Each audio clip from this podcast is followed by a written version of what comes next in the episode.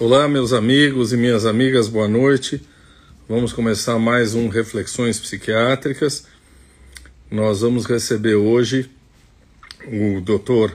Márcio Maranhão, médico cirurgião. Uh, Dr. Lúcio entrando, agora vi Dr. Lúcio aí, Fê, como vai? Doutora Alessandra, Ju, Sérgio, é você que falou que de vez em quando Deus se enche o saco e diz que vai dar um basta em tudo, não é? Tô sabendo. Nenê, como vai? Cris, doutora Cristina, o doutor Lúcio do Sono Lúcido, vamos esperar você aqui, hein? Doutora Margot, Denise, Maria querida, sempre com seu pedal. Hum?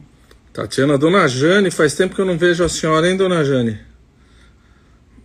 Andréia, olá Flávia, tudo bem? Como é que tá o Rio de Janeiro? Nosso convidado hoje, não fala Carioca da Gema ainda? Acho que fala, né? Vamos esperar, então, Dr. Márcio Maranhão. Hum.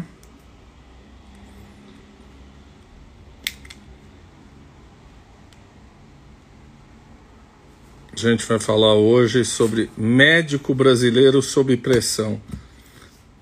Médico brasileiro sob pressão é pleonasmo, né? Mônica sempre me ajudando, Mônica, dando preciosos palpites. Vanessa, vamos, vamos, vamos fazer o nosso?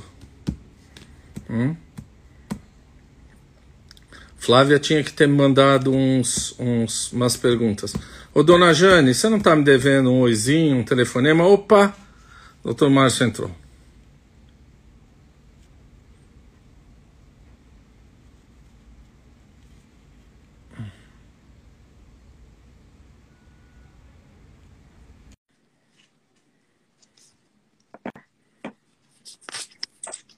Opa! Márcio, Salve. tudo bem? Salve, Salve Tudo bom? Tudo bem? Ótimo. Você está bem iluminado, atrás está escuro, acho que está bom. Tá bem? Estão me escutando bem? Tá me ouvindo bem também? Tô. Pessoal, diga pra gente se o nosso áudio tá legal, se, se a nossa imagem tá legal. Dona Jane, a senhora também é muito querida. Aliás, hoje né, é um grande prazer receber o meu amigo, né, Dr. Márcio Maranhão aqui, muito obrigado pela tua gentileza, Márcio. Eu que ah, agradeço tá, aqui o convite, é um prazer estar aqui com você num espaço, num ambiente tão, tão ilustre, tantos convidados ilustres aí. Eu tenho visto as suas lives e tenho gostado bastante. Convidado ilustre tinha que estar aqui, né? Você, né? O Márcio e eu nos conhecemos uh, na PUC, né? Lá no Rio Grande do Sul, num evento que o doutor Guilhermano organizou sobre literatura e, e, arte, não é isso? E psiquiatria. Em 2000 e... 2018, né, tá? Que eu penso que, que foi em 2018, setembro de 2018, um evento muito rico, né, promovendo essa ponte entre a, a formação médica, estudantes de medicina, literatura, ainda na, na graduação, né, é muito importante isso. Então foi, foi quando a gente se conheceu e foi quando a gente começou a, a trocar ideias ali, num, num momento em que a gente estava, eu estava terminando, a gente estava terminando de, de filmar a terceira temporada Sob Pressão, e eu nessa busca eh, constante entre essa ponte entre literatura, a ficção é, e o nosso e o nosso realismo tão tão duro, tão árduo assim, né, frente a, a muito mais agora, né, na pandemia. Uhum. Eu tive o prazer de ganhar, ó, tá tudo anotado aqui. Eu li uma e agora li o livro. Sensacional. Meu, você estudou, né? Li... É, tudo anotadinho. Sob pressão, a rotina de guerra de um médico brasileiro, pelo Dr. Márcio Maranhão, e depoimento a Carla Monteiro. Você vai nos contar. Mas, Márcio, é, você é médico cirurgião, você é autor desse livro que deu origem a essa série mas a tua biografia aqui é riquíssima, sofrida, dura. Então, queria que você contasse um pouquinho a tua trajetória médica. Eu sei que você começou na UERJ. Conta um pouquinho a tua trajetória médica para a gente te conhecer até chegar ao livro. Bom, tá, eu, eu, eu, costumo dizer que eu sou, eu sou filho da saúde pública. A saúde pública foi quem me formou, foi quem me fez ser cirurgião torácico.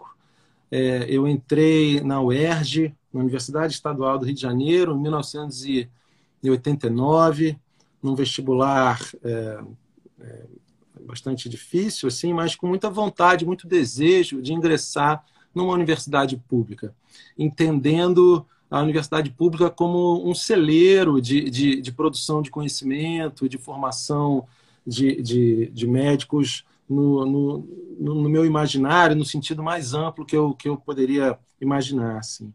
Então, eu busquei muito essa universidade pública é, e, e durante o meu, a minha graduação na universidade, eu fui tendo é, contato um pouco mais com a realidade brasileira da saúde pública. Né? Então, desde o terceiro ano, eu já.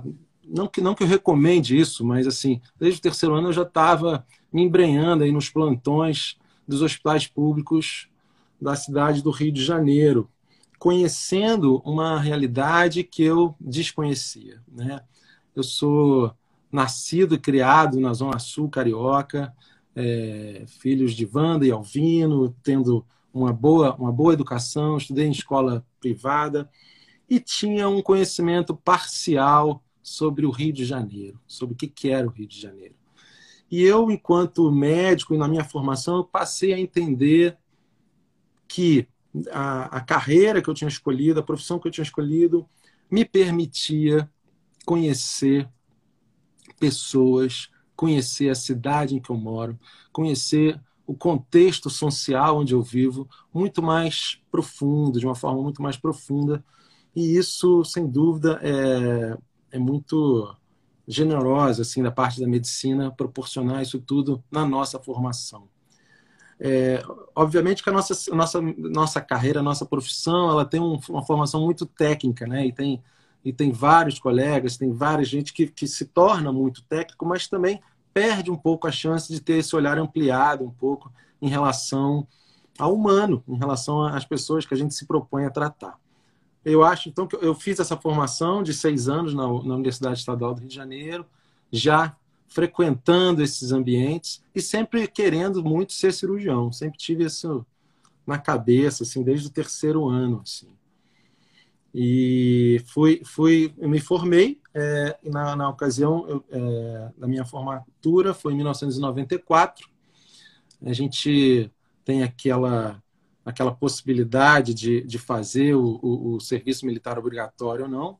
Eu entrei para a aeronáutica e, e fui é, servir um ano na aeronáutica fazendo missões. Fui de fazer missões assim nos, nos bolsões de pobreza aí do Brasil, é, com, com aeronaves bandeirantes e fui a bastante missão que chama missão cívico-social. Eles colocam médico, dentista, enfermeiro e a gente pousa em, em, em cidades, em municípios muito pobres ali, Vale do Jequitinhonha, um, um, bolsão de pobreza ali com, com gente com, com a miséria, né, tá? Que a gente tem pouco é, contato com a miséria mesmo. Então é, isso fez parte da minha formação, esse contato com isso e a minha atuação. Eu acho que foi daí que eu comecei a, a me entender também como um agente social, né? um agente transformador assim da, da minha realidade ali, o que eu pudesse transformar, eu estava ali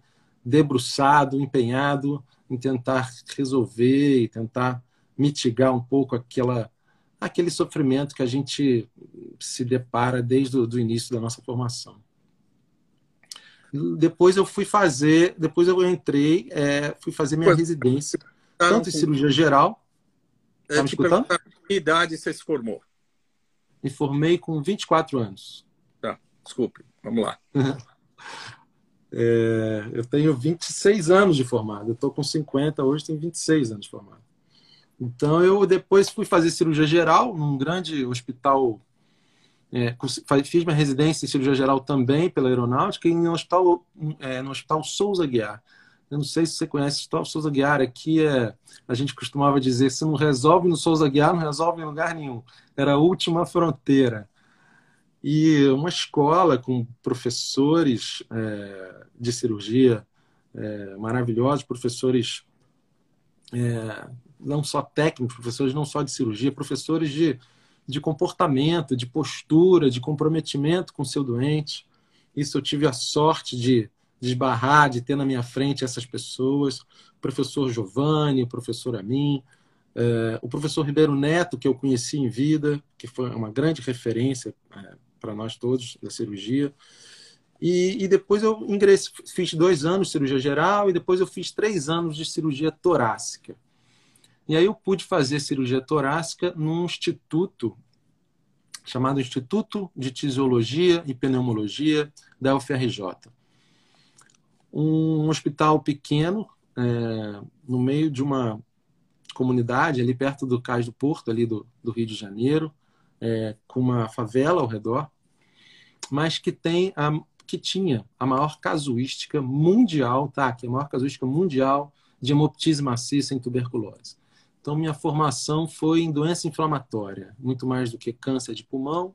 Eu tive a oportunidade de, de, de operar, fazer a cirurgia da tuberculose, que é uma cirurgia completamente diferente de operar câncer de pulmão. É uma, são, são pacientes muito imuno é, muito deprimidos, com, com, uma situação nutricional muito é, carente, e a gente tinha lá que enfrentar não só a tuberculose, que é endêmica, mas todo o contexto social que aqueles atendimentos é, é nos impunham. Né? Então, é, foi uma formação muito boa. É, você falou em hemoptise, as pessoas acham que não sabem o que é hemoptise. Sim, vamos explicar. Vamos explicar. Hemoptise é quando a gente tem aquele, aquele paciente que chega para você com uma tossezinha, parece, parece uma tossezinha, um escarro com sangue, e aquilo se torna um sangramento muito grande. Então, hemoptise é o sangramento das vias aéreas, e quando a gente chama hemoptise maciça, é um sangramento muito grande das via, da, da, da, via, da via da árvore respiratória, ameaçador da vida. Então, era um paciente que chegava lá tossindo, asfixiado pelo sangue que tinha na via aérea, e a gente é, tomava ali as, as medidas de suporte imediatamente e programava a cirurgia. Minha escola foi nesse instituto, tá? que, que infelizmente é, sucumbiu é, à precariedade, fechou no ano de 2000. É, eu faço aqui uma homenagem ao meu professor Carlos Alberto Guimarães. Me lembro de, de irmos à, à rua é, para fazer passeata para que o instituto não fechasse. É, o maior instituto, a maior casuística mundial de tuberculose, de hemoptise, estava fechando por falta de verba. Então eu fui o último residente desse instituto que tinha um passado fantástico, primeira cirurgia cardíaca, né? É, um instituto grandioso pela sua história e pelo bem e pela, e pela tua, sua atuação ali na comunidade esses doentes tá, se perderam, esses doentes ficaram pulverizados, parece que não existe mais tuberculose, esses doentes se perderam na, na, na rede pública de saúde é, e a gente tinha uma expertise enorme para atendimento desses doentes. É, você faz uma homenagem no seu livro ao serviço, né? E durante a série a gente pode observar que você faz referência à tuberculose, né? A gente com hemoptise, porque acho que você lembra para as pessoas que tuberculose não desapareceu, né? Que as pessoas acharam que tuberculose era a doença do mal do século e você retrata sempre que pode algum paciente com tuberculose, você faz essa homenagem a essa tua formação, não é? Sem dúvida, é uma, uma reverência, né? Porque foi uma escola que me ensinou a, a cirurgia da doença inflamatória, que tem a sua complexidade, é, é diferente da, da, da, doença oncológica, né? A gente também tratava o câncer de pulmão, mas a minha formação foi basicamente na doença inflamatória, que é a tuberculose, que é uma doença é, negligenciada, uma doença é, entre nós, que é onde a gente tem é, um despreparo no tratamento, não tem uma rede tão, tão bem formada para atender esse tipo de, de complicações, né? E você também, Márcio, um dos capítulos aí que mais me tocou foi quando você começou a trabalhar no SAMU, na ambulância, Sim. quer dizer, é, fazer resgate de paciente. Conta para nós um pouco que essa experiência que eu nunca tive, pouca gente teve é riquíssima, né? Sim, é uma, é, é, eu vi um anúncio no, no jornal assim, é SAMU contrata médico é, para é, médico para ambulância, é, médico socorrista para ambulância com salário lá é, risório na época, mas era uma questão de era uma curiosidade que eu tinha e uma necessidade também de aumentar minha renda. Eu estava era recém-casado, já já tinha filho, então é, a gente encontra é, na medicina essa generosidade de, de, de, emprego. A gente não, fica desempregado em nenhum momento. Mas havia muita curiosidade. Curiosidade sua, né? Porque o salário que paga é, né? Sim, sim, sem dúvida. Eu estava eu tava num momento de muita curiosidade, muito instigado a, a conhecer não só a cidade que eu vivia, mas ampliar minha formação é, técnica, né? ampliar minha formação humanística em relação a, aquilo que eu me propunha fazer. Então, eu, eu trabalhei por quase dois anos no serviço de atendimento móvel de urgência do SAMU. Ele ainda era civil, é, não tinha, não tinha nenhuma, nenhuma. É, eu, cheguei lá num dia e eles me falaram: quando é que você pode começar? Amanhã? Amanhã, tá bom, então amanhã. Era uma questão, estava faltando médico ali, então eu passei a, a dar plantão semanalmente, quarta e domingo, quarta e domingo, quarta e domingo e aí eu conheci o Rio de Janeiro mesmo, de fato, a cidade onde eu vivia. Né? Eu conheci, onde eu conhecia é, Tijuca, Leblon, Ipanema, Jardim Botânico, Vila Isabel, não sei o quê. Maracanã eu conheci o que, que é a cidade, o que, que é a Baixada Fluminense e o que, que e da onde vem a população que eu atendia. É, na UERJ, que eu atendia no Souza Guiar, que eu atendia no... Eu fui conhecer é, a doença e, o retrato da violência, né? Eu recebia baleado, esfaqueado, mas eu fui conhecer o ambiente da onde vinha aquilo tudo, né? Eu só conhecia o produto da violência, eu não conhecia a origem da violência. Então, é, vestido de SAMU, né, com meu estetoscópio, com meu macacão de SAMU, SAMU escrito médico atrás, eu entrei em, em, locais que eu nunca imaginei que eu pudesse entrar. Né? Eu entrei em comunidade, entrei é, dominados pelo tráfico, é, fui no QG do tráfico, atendi familiares do traficante, avó, tia. É, havia uma.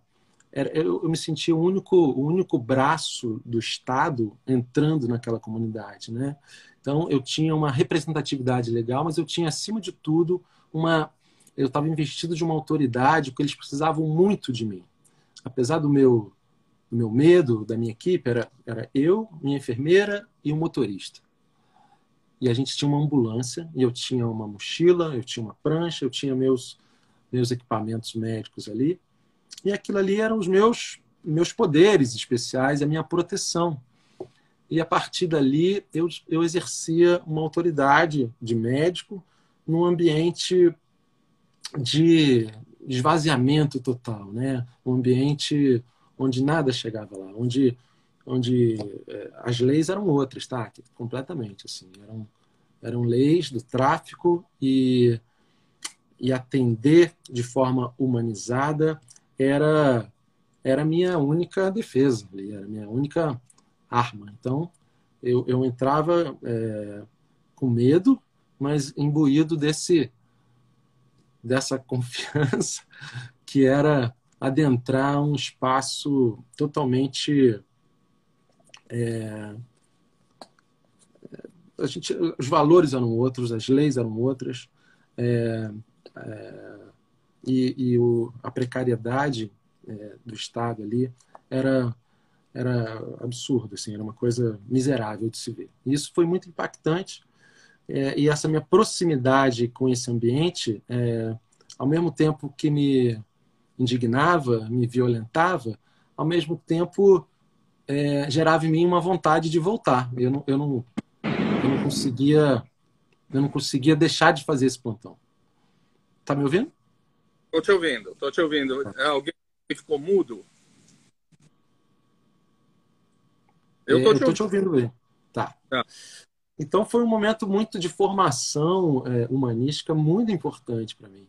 Eu, eu, deixei de dar plantão quando é, eu senti um perigo muito real, que era você adentrar um ambiente é, onde havia troca de tiros. Então, é, ali eu acho que realmente passei do limite ali pela minha integridade, da minha equipe, é, minha família, meus filhos, e, e mas é, foi uma experiência riquíssima, assim. É, mas assim a minha, a, o meu medo foi maior. E foi daí que surgiu a, a ideia e a, a vontade de, de, escrever o livro, de fazer esse livro. Uh, certamente não com a tua riqueza, mas quando eu estava no R1, aí ia atender urgência psiquiátrica, uma vez me meti lá a atender, a conversar com um cara que estava armado, psicótico, para conversar com o cara, para o cara libertar a mãe. Uh, trinta e poucos anos depois, eu penso assim, eu jamais teria entrado se fosse hoje. Você não acha que naquela época você não era mais corajoso, você era mais temerário, você entrava em coisas que hoje você diria, não vou entrar nesse negócio se fosse hoje, não é? Sem dúvida. Acho, acho que sim, acho que sim. Por outro lado, tá, que eu, eu, eu acho que, que essa onde eu, onde eu existo, onde, eu, onde a minha a consistência é, não, não que eu procure, mas é um, o ambiente de, de, desse ambiente de sob pressão é um ambiente de, de criação, é um ambiente riquíssimo para mim. Assim. É, é, um ambiente que sempre me moveu, me, me deslocou, me impulsionou para algum lugar onde eu ainda não fui, onde eu ainda não visitei. Então, é, eu nunca me coloquei como vítima, sempre foram coisas que eu me busquei e sempre busquei é, transformar aquilo, né? É uma sublimação, porque esse, esses esse, essa proximidade com esse com essa realidade é, e conhecer esse ecossistema da saúde onde eu como médico estou inserido é fundamental para minha para minha atuação como médico fundamental é, não há como estar desconectado disso sim é, eu, eu, eu, eu, olho com, com pesar assim com para alguns, alguns colegas que perdem essa oportunidade. Isso é uma escolha, claro, uma escolha de cada um. Hum. Mas eu acho, eu acho que se você tem recursos, se você tem possibilidade, essa ampliação sua de, de, de, de se olhar como um agente social é riquíssimo. Então, eu sempre busquei isso, é, foi acontecendo e eu fui é, lidando com isso né, e tendo alguns desdobramentos. Acho que é o Rubem Alves que diz que ostra calma não dá pérola, né? A ostra só dá pérola quando é submetida ao estresse, não é? Sim, Vocês... e, fazendo diga, faz, fazendo diga. essa comparação com a ostra que você disse, que ela, quando se sente ameaçada, ela né, produz a pérola. É um pouco é, fazendo a ponte com a ficção, um pouco, né? Você só conhece os personagens mesmo, assim, quando eles estão em conflito, né? quando eles estão ameaçados, quando eles estão é, sob conflito. Então, é, tudo isso também é, é, uma, é um processo de, de autoconhecimento também muito importante para mim. Assim. Você escreveu o livro, o livro é de 2014. Se eu fiz bem a conta, você escreveu o livro 20 anos depois de formado. É isso? Sim. É isso. É. é Sim, o livro, o livro foi, foi é, lançado em 2014, mas eu tinha já uma, uma coletânea de histórias assim que eu escrevia é, desde essa época de SAMU. Então já tinha aí uns, é, uns 10 anos de, de coleção de histórias. assim. E você, eu cheguei na editora. É, você é jornalista? A Carla Monteiro é jornalista? Carla, Carla Monteiro é jornalista é, e participou. É, a, gente, ela, a gente trabalhou junto é, mais de um ano. É, Carla foi a plantão comigo, visitou hospitais, foi um período de convivência é, próximo para que ela também pudesse não só colher meu depoimento, é, mas também ficar sensibilizada com aquilo que eu estava relatando. Né? Então, ela, eu ela tá, para conhecer, para sentir a emergência de um hospital público. O cheiro cheiro de pessoas amontoadas, misturadas com sangue, com secreção, com detergente no chão, com pessoas passando. O cheiro de uma emergência pública é, é inesquecível, assim, né? O cheiro de, de amontoamento, aglomeração de pessoas abandonadas, né? É, então isso é, é, bastante chocante. E a Carla é, mergulhou comigo nesse universo e, e, e foi uma parceiraça nisso com a, com a editora também, a diretora na época era Foz, da Isa Pessoa, que fez aí um trabalho de edição muito importante, muito é, é, também muito muito focado, né, num ritmo de, de, de escrita, né, para que a gente não perdesse esse esse ritmo aí, dada a quantidade de histórias que ainda eu teria para contar. Bom, eu, eu volto a mostrar o livro porque é imperdível. E como é que foi o salto do livro para a série de TV? Como é que alguém chegou e falou, pô, cara, esse livro aqui é bom, vamos fazer uma série? Como é que foi isso? O, pois é, o Rio de Janeiro é um pouco, um pouco aldeia, assim, né? As pessoas todas se conhecem um pouco. Mas eu, eu tinha estudado no colégio, no colégio é. primário, com Andrucha, com Andrucha Waddington, diretor da série, e também conhecia o Cláudio Torres, que era casado com a Maria Luísa Mendonça, que era minha colega de colégio também. Então havia um desejo Sei. na Conspiração Filmes é, de realizar uma obra de dramaturgia, uma obra audiovisual, falando sobre o tema medicina, o tema de saúde. Ainda muito é, na, na, época em que o Dr. House, Yar, estavam muito em alta ainda. Então, queriam fazer aos moldes da, das séries americanas alguma coisa por aqui.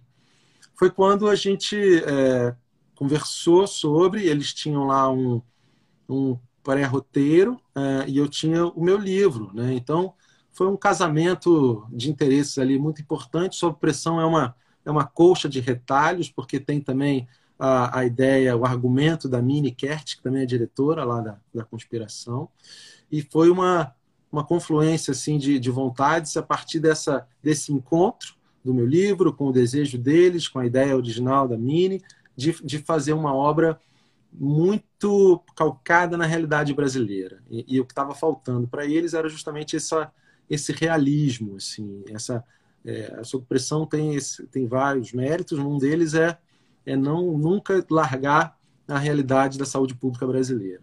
Então foi a partir desse encontro que se deu. É, a ideia era fazer um filme. Né? A gente fez um filme, mas já com uma, com uma possibilidade desse filme ser aí a gerar uma série, né? ser o, um piloto de uma série, e foi de fato o que aconteceu. Assim. De quando é o filme, Márcio? O filme é de 2016 ou 2017. Eu agora eu não estou não estou bem certo. É, eu acho que o filme é 2017. Uh, o, o que eu ia te dizer é que você, eu sou muito mais velho que você, você não lembra disso, mas tinha um seriado que era o tal do Dr. Kilder. Acho que você não conhece eu isso. Lembro. Lembra, Sim. Dr. Kilder? Sim. E aí, série Não que eu lembre, eu fui, eu fui pesquisar. É. Então, é você falou, tem Grey's Anatomy, House, etc. Mas o médico seu é um cara que come uma comida insuportável, anda de ambulância com pneu careca, né? anda de ônibus, anda de trem, quer dizer, tem nenhum charme, ou seja, tem toda coisa da realidade nua e crua. Né? Ela está muito mais. É, é, é, fala, nos fala muito mais, não é? Do que essas. Ben Casey, a, Dor, a Dolly está lembrando Ben Casey. Sim, não é? Ben Casey. Demonstrar a coisa mais crua possível da nossa realidade. Né? Médico não anda de, anda de carro popular ou de ônibus na sua série, não é? Sim, anda de ônibus, anda de metrô, né? É, eu acho andar de metrô um luxo. Se eu pudesse, eu andava para cima e para baixo de metrô. Mas é, é, uma, é uma perspectiva, é bom que se diga, é, tá, que assim, é, a saúde pública precisa de todas as perspectivas possíveis, né?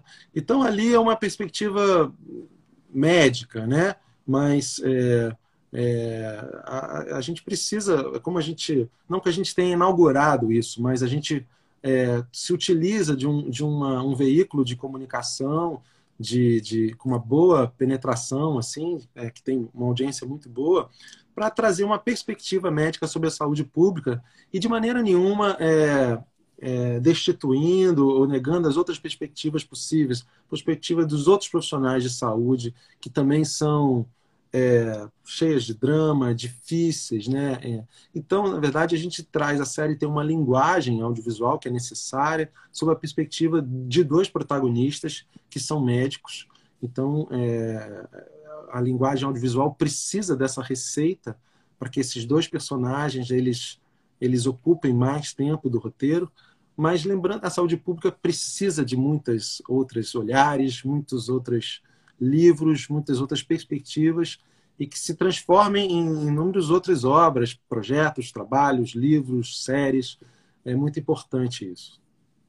O Sérgio Frois, que também foi da Aeronáutica, está dizendo que você está fazendo uma live que é um show. Né? E a Lenita está dizendo que o filme foi lançado em 2016. Obrigado, Lenita. Obrigado. 2016, é isso. Hum? Como é que vocês escolhem o roteiro? Uh, como é que... Tem...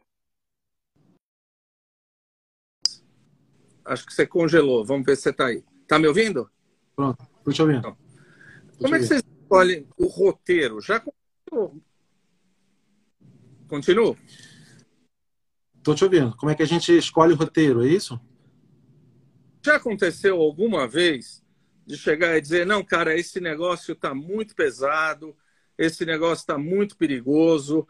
Eu vi um episódio, por exemplo, que junto com o ortopedista lá, vocês falam assim: não, a, a máfia da prótese, da, da não sei o quê, que foi uma coisa que aconteceu muito aqui no Brasil, né? A compra.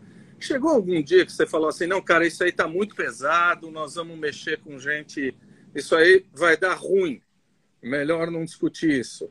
Teve isso? Tá, que não teve. Assim, a gente, a gente tinha um medo é, é, muito grande da que essa obra de dramaturgia ela fosse realmente muito pesada, assim, né? Mas a gente percebe que a vida está dando tá dando rasteira na dramaturgia, né? Então, é, nosso primeiro medo era, sem dúvida, é, tornar uma série muito pesada, com muito sofrimento, mas abraçada à realidade. Esse era o nosso maior medo. Mas a gente nunca teve, é, e aí eu, eu, eu defendo muito essa, esse posicionamento, nunca tivemos medo de mostrar nada em relação à realidade brasileira, é, em relação a, a, a essa, esse comércio que a medicina se transformou em muitos aspectos. Isso eu acho que é um quase que um dever, sabe, tá? Que eu me sinto assim no dever de não ser conivente com, com, com essas histórias que às vezes você vê assim na sua frente acontecendo. Então, é, é, pegar isso e transformar e colocar numa obra de ficção, mas com, uma, com poder é, reflexivo para que as pessoas reflitam sobre isso, eu acho que é uma, para mim, é, um, é, uma, uma grande vingança, assim, porque é, é, é, não aceitar isso de maneira nenhuma e poder colocar esses assuntos que são difíceis mesmo, acho que devem ser colocados até para ter esse olhar ampliado, né, sobre é, não tem não tem chapa branca, não tem chapa branca. Ah. A, a, a Márcia com toda a, a Márcia com toda a razão. Márcia Reis está cobrando da gente. Fala da realidade brasileira. Não, não fala só da série, fala da realidade brasileira, mas a realidade brasileira e a série estão tão imiscuídas que dá para falar ao mesmo tempo, não é? Quer dizer, é, Sim, eu vejo é. cirurgia de tórax com, com bolinha de, de ping-pong, eu vejo você botando um cano de, de, de, de jardim ali para fazer um não é para fa fazer um dreno. essa é a realidade brasileira, não é? A gente tem que, tem que ficar inventando porque falta tudo, não é assim? É, a que a gente tem, sim, a gente, a gente, esses são fatos reais, né? Assim, a, a bolinha de ping-pong era de fato uma técnica nossa de cirurgia de plumbagem, que você usava é, plombes né, para colabar o pulmão, é, para que o pulmão parasse de sangrar. Essa era uma técnica é, descrita na literatura. Né? É, a coisa de você fazer a, a gambiarra, isso ficou uma marca do personagem principal, é um pouco dos cirurgiões das emergências, eles são muito. Eles têm que ser inventivos. Então, isso, isso eu falo aqui, eixo Rio-São Paulo, Porto Alegre, que tem ali um berço, mas vai para o Nordeste, vai para a região Norte, né? vai para a região mais pobre do Brasil, e você vai ver que, que as pessoas realmente morrem por falta de um dreno. Então, quando isso vai na, na, na boca de um personagem e que está na televisão e, e tem uma, uma, ampliação dessa fala, é isso mesmo. A gente tem na saúde pública, a gente tem, a gente não bate na saúde pública, a gente defende a saúde pública, mas a gente mostra as mazelas que ela tem. O sistema único de saúde ele é, é, é, é o maior bem dessa, do, da, da, da população brasileira. A gente deve cuidar e prezar, prezar por ele, a gente deve batalhar por ele, a gente deve se apropriar das questões é, que, que tem, das subfinanciamento, má gestão, corrupção, tudo isso a gente deve se apropriar dessas questões, mas principalmente a série tem é, esse intuito de defender a saúde pública acima de tudo. E isso a gente vê em todas as, as cenas, independente do diálogo que se dê, independente da, das questões de falta isso, falta aquilo, o comprometimento daqueles profissionais de saúde com o doente, com o hospital, com a saúde pública, está no subtexto de todas as cenas. Então, esse é um dos grandes é, motivadores e, e, e é, uma das questões principais que me motivam a continuar trabalhando nessa série. Assim. Uh, eu já vou falar também da realidade que o Márcio já está falando. Uh, a, a, a Reni aí falou o seguinte, que quando ela vê os atores, particularmente o Júlio Andrade, que de vez em quando me parece que é o seu alter ego, ele está sempre uhum. devastado, está sempre está sempre tomando bola para ficar acordado em mais um plantão. A, a, Carolina, que é a Marjorie este ano também, né? Acho que aí tem uma outra coisa. Você tem um núcleo de três ou quatro atores uh, que são conhecidos. O resto são pessoas que você diria são pessoas comuns da população. Você você não reconhece nenhum figurão. Quer dizer, é um cara que podia aparecer em qualquer pronto-socorro. Não é? Vocês fizeram questão de deixar a gente comum na maior parte dos papéis, não é isso? Sim, sim, sim. Isso é uma. É, como eu disse, assim, a, a, a, a ficção e a realidade estão muito juntos, assim, e, e essa, essa questão de trazer pessoas comuns era uma questão é, importante. É, também atores que não eram tão conhecidos. Sob pressão tem um, uma, um número de participações assim imenso, assim, de, de jovens atores, de outros já consagrados, assim.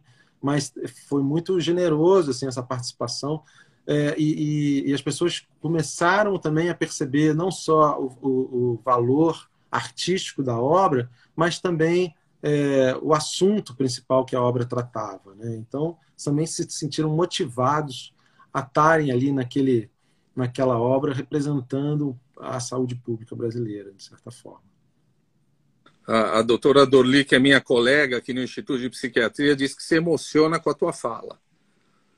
É, eu estou deixando os comentários para poder te dar um feedback do que as pessoas estão falando com você. É, um outro ator que eu esqueci, que é o Stefan Ercesian, né, que fez o papel do Chacrinha, não é? é vamos fazer uma ponte entre a tua série e a realidade. Tem tem um episódio aí que a Carolina, a Marjorie, esse ano está esperando o respirador e chega carrinho de é, qualquer coisa lá, né? É, isto, isto é, é, é, o retrato do que a gente vê no Brasil, particularmente o que você viu em Manaus, no Amazonas. Você que é um cirurgião de tórax, cirurgião de linha de frente, como é que você está vendo essa desgraça do que você está vendo na região norte e em outros lugares? Olha, tá, é, é, é, eu não sei quem foi a colega que mencionou sobre a emoção de estar falando aqui com você, mas é, é, é a gente fica mesmo emocionado com todas essas questões que, que, que atravessam a gente todos os nossos dias, né? Desde o começo da pandemia, né? A gente fez, eu tive a sorte de poder é, fazer uma, uma, dois episódios do Sob Pressão especial Covid no meio da pandemia. A gente montou uma estrutura de filmagem e eu estava trabalhando no hospital de campanha e estava fazendo essa ponte entre a ficção e a realidade. É, e, e, esses limites, assim, eles, eles deixaram de existir para mim, porque eu estava de manhã, eu estava ajudando o Andrucha, o diretor, estava lá na série, eu fico lá o dia todo lá na, nas filmagens. E de noite eu estava operando gente com Covid, estava dando plantão. É, é, essa, essa, essa coexistência entre esses dois mundos, assim, de certa forma, me ajudaram um pouco, tá, a, atravessar um pouco esse momento é, onde a gente vê essa banalização das mortes. É, na nossa formação, eu sempre entendi que, que a morte é uma coisa que qualifica a vida. Então, a gente vê uma banalização das mortes, consequentemente, a banalização da vida é uma coisa que nos choca, nos, nos violenta. E, e, e, a gente via perda de, de, de colegas, de, de, profissionais, de outros colegas no, no, no, Amazonas, sofrendo com, com o Estado lá, com a primeira onda, com a segunda onda. Então, isso tudo é, é um grande trauma para a gente, né? E como é que a gente lida com esse trauma, né? É, a, a, lidar com toda essa catástrofe, essa catástrofe humanitária e um trauma é, que, que nos, nos atravessa todos os dias. É assim que a gente vai trabalhar todos os dias, né? A gente está realmente, todos os profissionais de saúde estão esgotados. A gente está esgotado é, pela, pela pandemia. A gente já achava que a saúde pública tinha suas deficiências, tinha sua complexidade, a gente não imaginava o que estava por vir. E, e, o que a gente vê é um total desrespeito à vida. E é justamente a isso que a gente defende, o direito à vida.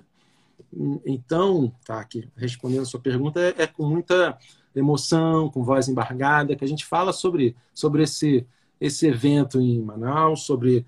Precisa, Manaus é uma catástrofe humanitária, mas isso aconteceu aqui perto de nós. Assim, né? A gente aqui no Rio de Janeiro também foi uma catástrofe. A gente, a gente teve dois hospitais de campanha que, que foram um escândalo, a gente teve hospitais de campanha da rede privada, no qual eu trabalhei, onde eu pude é, exercer minha profissão com dignidade, onde eu pude oferecer ao tratamento digno aquele paciente, de salvar a gente. A gente salvou muita gente lá, a gente salvou.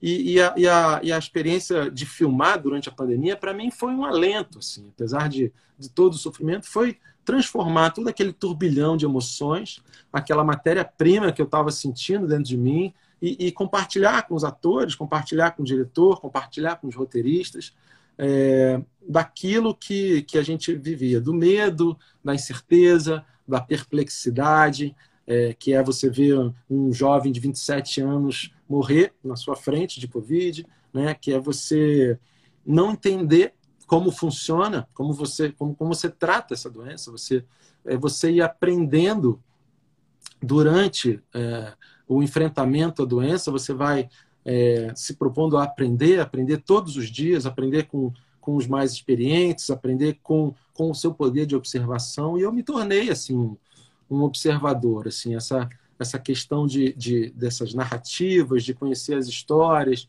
de estudar um pouco mais sobre isso, me fez também é, é, me fez um bom observador. Eu acho que que um médico tem que ser um bom observador, assim.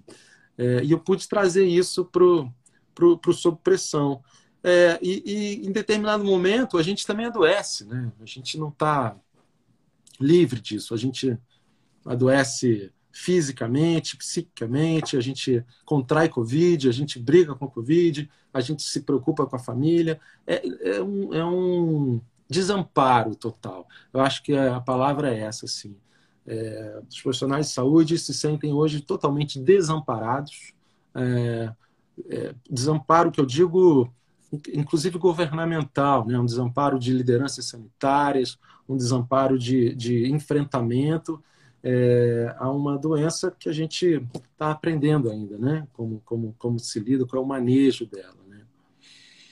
Mas uh, não sei se eu respondi a pergunta. É, eu não quero te deixar em maus lençóis. Se você não quiser fazer nenhum tipo de explanação política, você é elegante demais para sair da minha pergunta. Uh, eu não costumo dizer o nome do presidente da República, eu costumo usar o, o, o epíteto de nefasto. Né? Hoje eu vou chamar ele de capiroto, né? que é um outro sinônimo para demônio. Uh, e, e, temos como ministro da Saúde o, o general Pesadelo. Uh, como médico, você não olha ou você enxerga que nós estamos na mão de, de, de, de pessoas que não têm o menor conhecimento e, às vezes, o menor interesse pela saúde pública? É, não existe interesse pela saúde pública. É, eu, eu, eu vi uma, uma live recente, não é live não, uma entrevista do. A gente recorre pessoas que nos fazem bem, né? Então, é, você citou aí é, uma figura pública e, e, eu me lembro de uma live do Gilberto Gil, onde ele onde ele dava questões da música, tempo rei e pessoa nefasta. É, eu deixo para você depois de ler a letra da pessoa nefasta, porque é uma é uma é uma é uma música que me acompanhou durante a pandemia, que me acompanha tanto tempo rei quanto Pessoa Nefasta. São músicas, são livros que me também me ajudaram a me sustentar aí durante esse momento. Congelou? Não, tá me ouvindo. Tá me escutando? Agora estou te ouvindo bem. Sim, sim, tá bom. É. Eu acho, Taki, que as pessoas, é, as instituições, elas ficam e as pessoas passam. Eu acho que é, existem é, uma, uma, uma, uma, vontade de muito grande das pessoas que defendem a vida, o resgate dos valores, dos propósitos, o resgate da confiança, principalmente entre as pessoas, resgate de confiança entre as instituições. Isso deve acontecer. Eu acho que é um momento de muita infelicidade que a gente está vivendo, é um momento de tragédia total. É, política, social, questão do cidadão, a questões dos direitos e deveres do cidadão.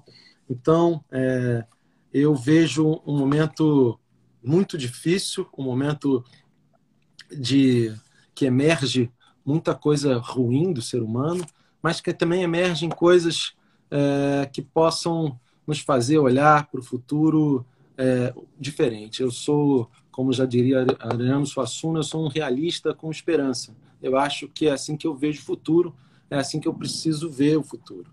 É, com essa emoção que me move, que sempre me moveu assim para as coisas. É, e, e, essa marca desse momento que, que, vai, que fica na gente é uma marca que vai ficar para sempre. E é, e é uma marca que vai me, me, me conduzir a um, a um novo futuro. Você sabe, eu tenho uma, uma, uma, um conflito ético, eu não posso me manifestar publicamente em relação a questões é, de, de governo, mas eu deixo aqui na entrelinha a minha defesa pela vida, a minha defesa daquilo que é humano, a minha formação médica. Eu sou médico acima de tudo, antes de qualquer cargo público que eu tenha. É como eu disse, você é, é uma pessoa extremamente elegante e saberia sair dessa arapuca que eu armei aí para você. E foi isso mesmo. É, as pessoas estão perguntando como é que você sobrevive a essa história toda. Então, vou fazer uma, uma ligação com o teu seriado. Quer dizer, o que, é, o que o teu seriado mostra é que a médica tem um problema de uh, automutilação, tem uma história anterior, o tô brincando com você, o seu alter ego aí o, o Evandro toma bola para ficar acordado à noite, ou seja, que nós médicos na linha de frente, mais vocês na linha de frente, padecem de um monte de coisa que a gente não pode mostrar para os outros. A gente tem que sofrer lá atrás. É, como é que você lida com a tua saúde mental? Eu lido, é, eu faço análise, eu, eu tenho uma atividade, é, é, uma atividade intelectual, leio muito, escuto bastante música, eu tenho um ambiente familiar que me suporta, tenho pai, mãe, esposa, filhos, é, e eu tenho uma, uma, uma disponibilidade para as pessoas na escuta que me fazem me sentir bem. Assim. Minha saúde mental é uma. É uma é, no livro, no prefácio do livro, eu falo de angústia. Né? Eu acho que a angústia é, é a coisa que eu mais combato nesse momento. Assim, tá? É uma angústia que eu disfarço, que eu é, distraio, mas ela está em mim. É, ela, ela faz parte da minha vida por conta da, da realidade que eu enfrento. Eu sei é, quando ela está demais, quando ela está e quando ela quando ela está me, me fazendo mal, assim. É, mas eu, eu, trato dela dessa forma, assim. Mas uma forma que eu que eu me faz muito tá no front, assim, é, é tá atuando, assim, é tá é, sendo relevante para nem que seja para um paciente, assim. Eu acho que essa forma de, é, de atuação é, diminui a minha angústia, assim. Eu consigo é, compartilhar com meu colega. Hoje eu tive uma, uma cirurgia difícil. A gente fez, eu e um colega meu, a gente fez uma ressecção de um de um câncer de pulmão. Então, é, é uma vitória a gente tratar esse doente, sair da cirurgia, a gente celebrar um pouco essas pequenas vitórias do dia a dia. Assim. Então, só eu e esse meu colega sabemos de quanto foi difícil, eles sabemos disso. Eu posso contar para você, a gente pode contar aqui nessa live, mas essa celebração a gente não deve se furtar a tê-la. Assim, é, uma, é uma celebração de vida mesmo, de conquista, de vitória. Acho que isso é, é uma forma também de tratar um pouco essa, essa agonia que vai dentro da gente. Assim. Então isso aconteceu hoje, mas antes de vir para cá a gente se falou, era um dia é, bom, um dia bom porque você acorda de manhã, você opera e você não pelo pelo não pela pela catarse, pela aquela euforia que a cirurgia te dá, mas pela sua parceria com seu colega, com, concentrado, fazendo ali uma, uma, uma, uma atividade é, que você foi treinado a vida inteira para fazer e curando uma pessoa, sabe? E essa, essa celebração eu acho que é importantíssimo, assim, não deve se perder e eu acho que isso é uma coisa que a gente tem se apegado bastante aí na pandemia. As pequenas, as pequenas alegrias. Assim. Uh, agradeço muito o elogio da Andrea. A Tereza, que nos vê do Canadá, fala de burnout em médicos e profissionais de saúde. Né? Ah, Aí eu vou fazer duas perguntas juntas, viu? porque eu quero explorar bastante, não quero que o tempo passe. A, a Flávia Teixeira, que é, é, é, psicóloga aí, carioca da gema, igual você, ela diz assim: o, o que, que você tem que falar para os estudantes de medicina que vão, daqui a pouquinho, vão estar tá aí na linha de frente? E a outra coisa é que no teu livro a gente percebe claramente, você mostra que em 2013 o Brasil tinha 2,51 leitos de hospital para cada mil habitantes. Hoje isso foi para 1,72 para cada mil. Ou seja, a gente não tem leito de internar, né? E, e o juiz não quer saber, ele pressiona o médico, tem que internar a família, e você não tem onde internar, né? Me fala um pouquinho o que, que você diria para os estudantes e, e, como é que você lida com esta pressão externa de tirar leite da pedra? Não tem leito, onde é que eu vou internar as pessoas? Olha, é, para os estudantes de medicina, eu, eu vou citar um, um médico português do século XVII que ele falava assim que o médico que só sabe medicina, nem medicina sabe, né? Então, é, eu, os estudantes de medicina têm é, um, um, afã muito grande ainda é, para dar plantão, para começar a já ganhar dinheiro, para começar a se sentir médico. Eu acho que, que é, um estudante de medicina ele precisa viver o, a faculdade de medicina e incorporar o maior conhecimento que ele puder sobre questões não científicas. É dar mão, dar o braço às questões humanas. Eu acho que isso falta, é uma carência em toda a formação. A qualidade da formação médica no Brasil está muito deteriorada, dada a quantidade inúmera de faculdades de medicina que se proliferam no nosso país. Então, a formação médica é muito preocupante. É, então, eu diria para eles assim: medicina não é um negócio, medicina não é um comércio, medicina não é isso. Não é isso que, que, que a formação em, em faculdade que você desconhece totalmente, assim, que, que brotam, é, formam esses novos médicos. Então, jovens estudantes, procurem ler, procurem é, estudar outras coisas não científicas para incorporarem a sua prática médica no futuro. É, em relação a essas decisões, dessas escolhas de Sofia, tá, isso é, é, aquela, é aquela escolha que você reza para não ter que passar por isso, né? Que você é, é, é a origem da, da sua angústia, né? É, é, como é que você lida? Como é, como é que você decide isso? Você tem critérios técnicos, claro que você tem critérios técnicos para decidir isso, mas as questões humanitárias, as questões do contato com a família, você conversar com o paciente, a sua disponibilidade em tentar resolver isso, é, eu acho que é a principal é, defesa. Assim, eu, eu, tinha um plantão caótico no Souza Guiar, parecia um inferno aquela sala vermelha lá do Souza Guiar, e eu entrava lá com o objetivo de poder, pelo menos, resolver a vida de uma pessoa. Vamos resolver a vida de um doente. Você conseguir resolver a vida de um doente, de dois, de três, mas é se colocando limites, o que é possível fazer, assim, o que é possível fazer essas decisões é, e essas distorções que a judicialização da medicina nos coloca é, é, é, já pressupõe uma, uma, uma engrenagem totalmente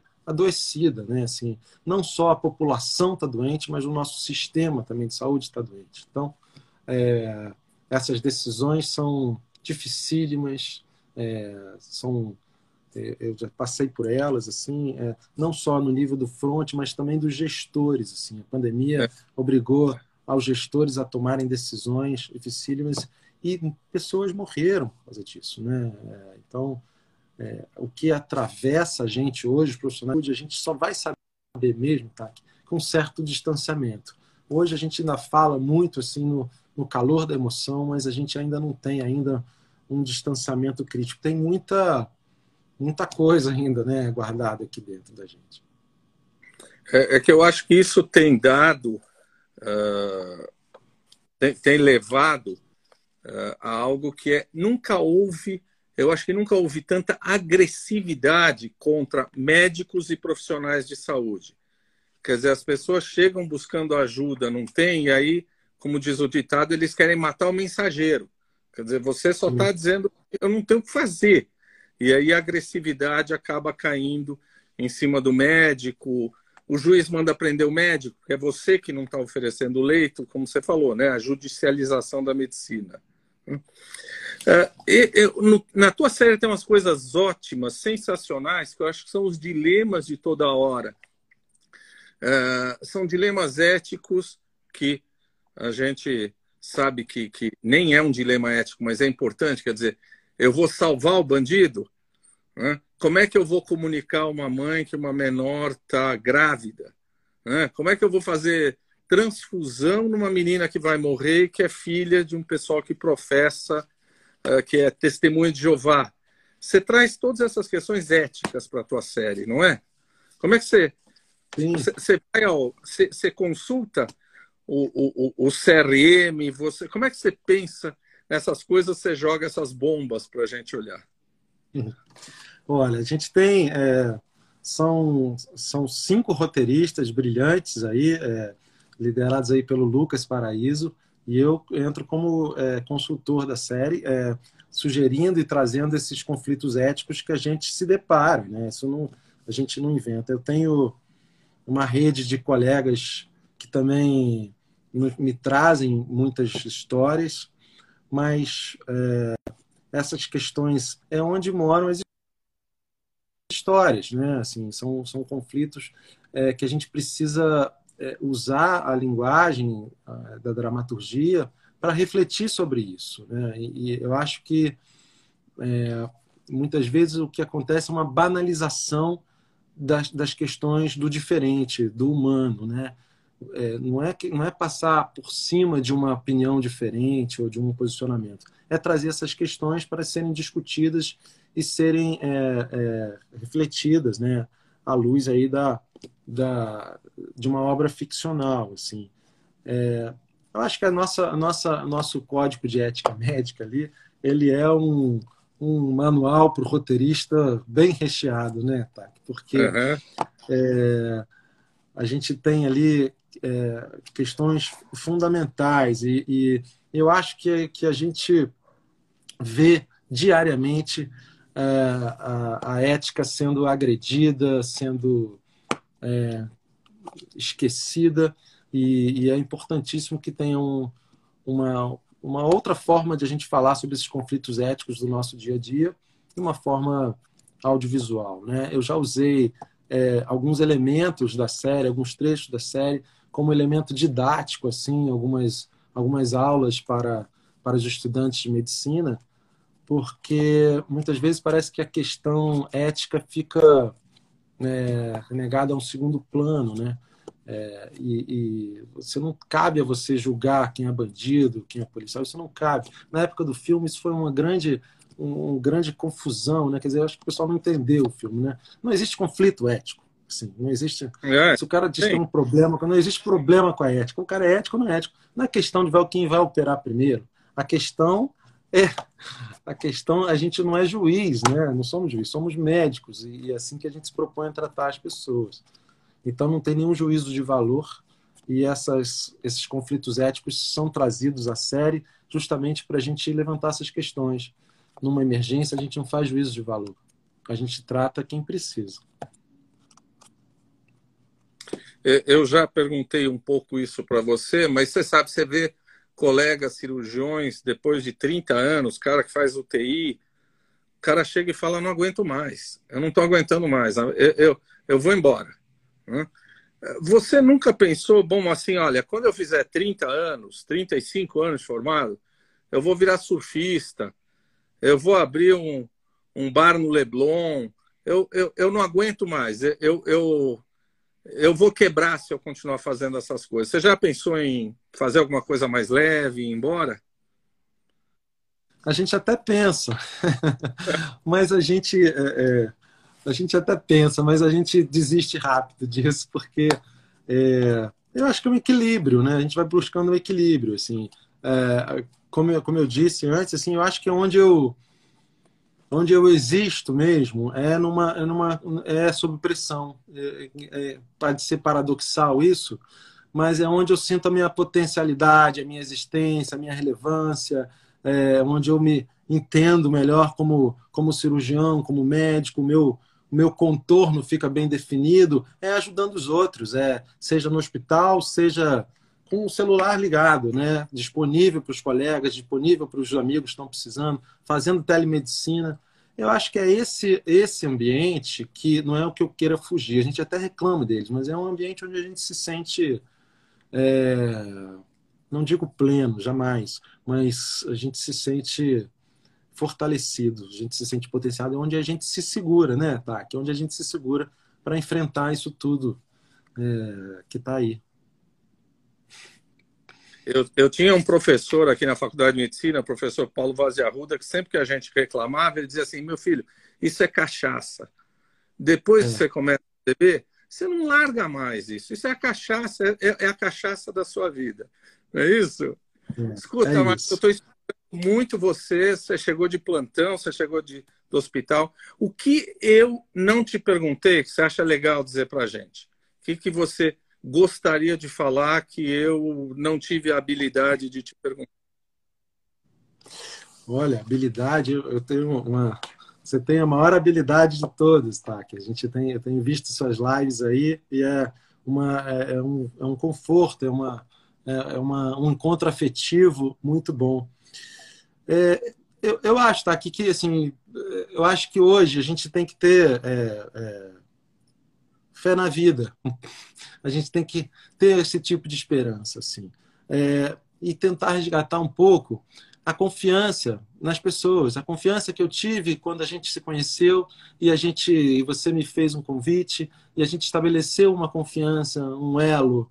É, eu acho que, que o meu trabalho, sendo como médico, sendo como consultor de série, é restabelecer a confiança entre as pessoas. Eu faço isso é, involuntariamente, com um desejo muito grande, com uma emoção muito grande, muito entregue a isso.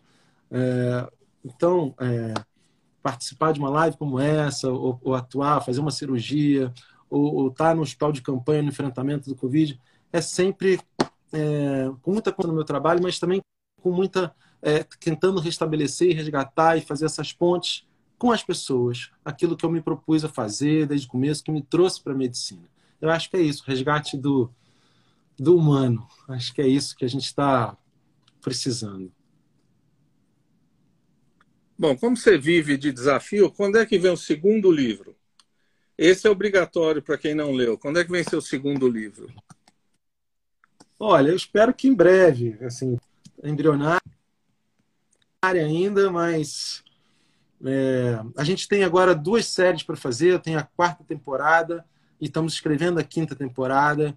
É, então a gente está ainda com mais duas encomendas. Vamos começar a filmar a, a quarta temporada do Sob Pressão agora em fevereiro até maio e a gente está escrevendo também a quinta temporada da Sob Pressão com, com um assunto é, é um assunto inesgotável, né? Tem muita coisa para ser dita, tem muita, muitos olhares, muitas perspectivas e, e, e, a ideia de um outro livro, sim, ela sempre existe, é, mas eu acho que eu acho como eu te falei, eu acho que a gente precisa ainda de um de um distanciamento crítico ainda em relação a tudo isso que a gente está vivendo, né? Acho que é importante. Márcio, eu vou dizer de novo para as pessoas que quem não leu o seu livro é uma aula, como você mesmo disse, não só de medicina, de humanidade. Né?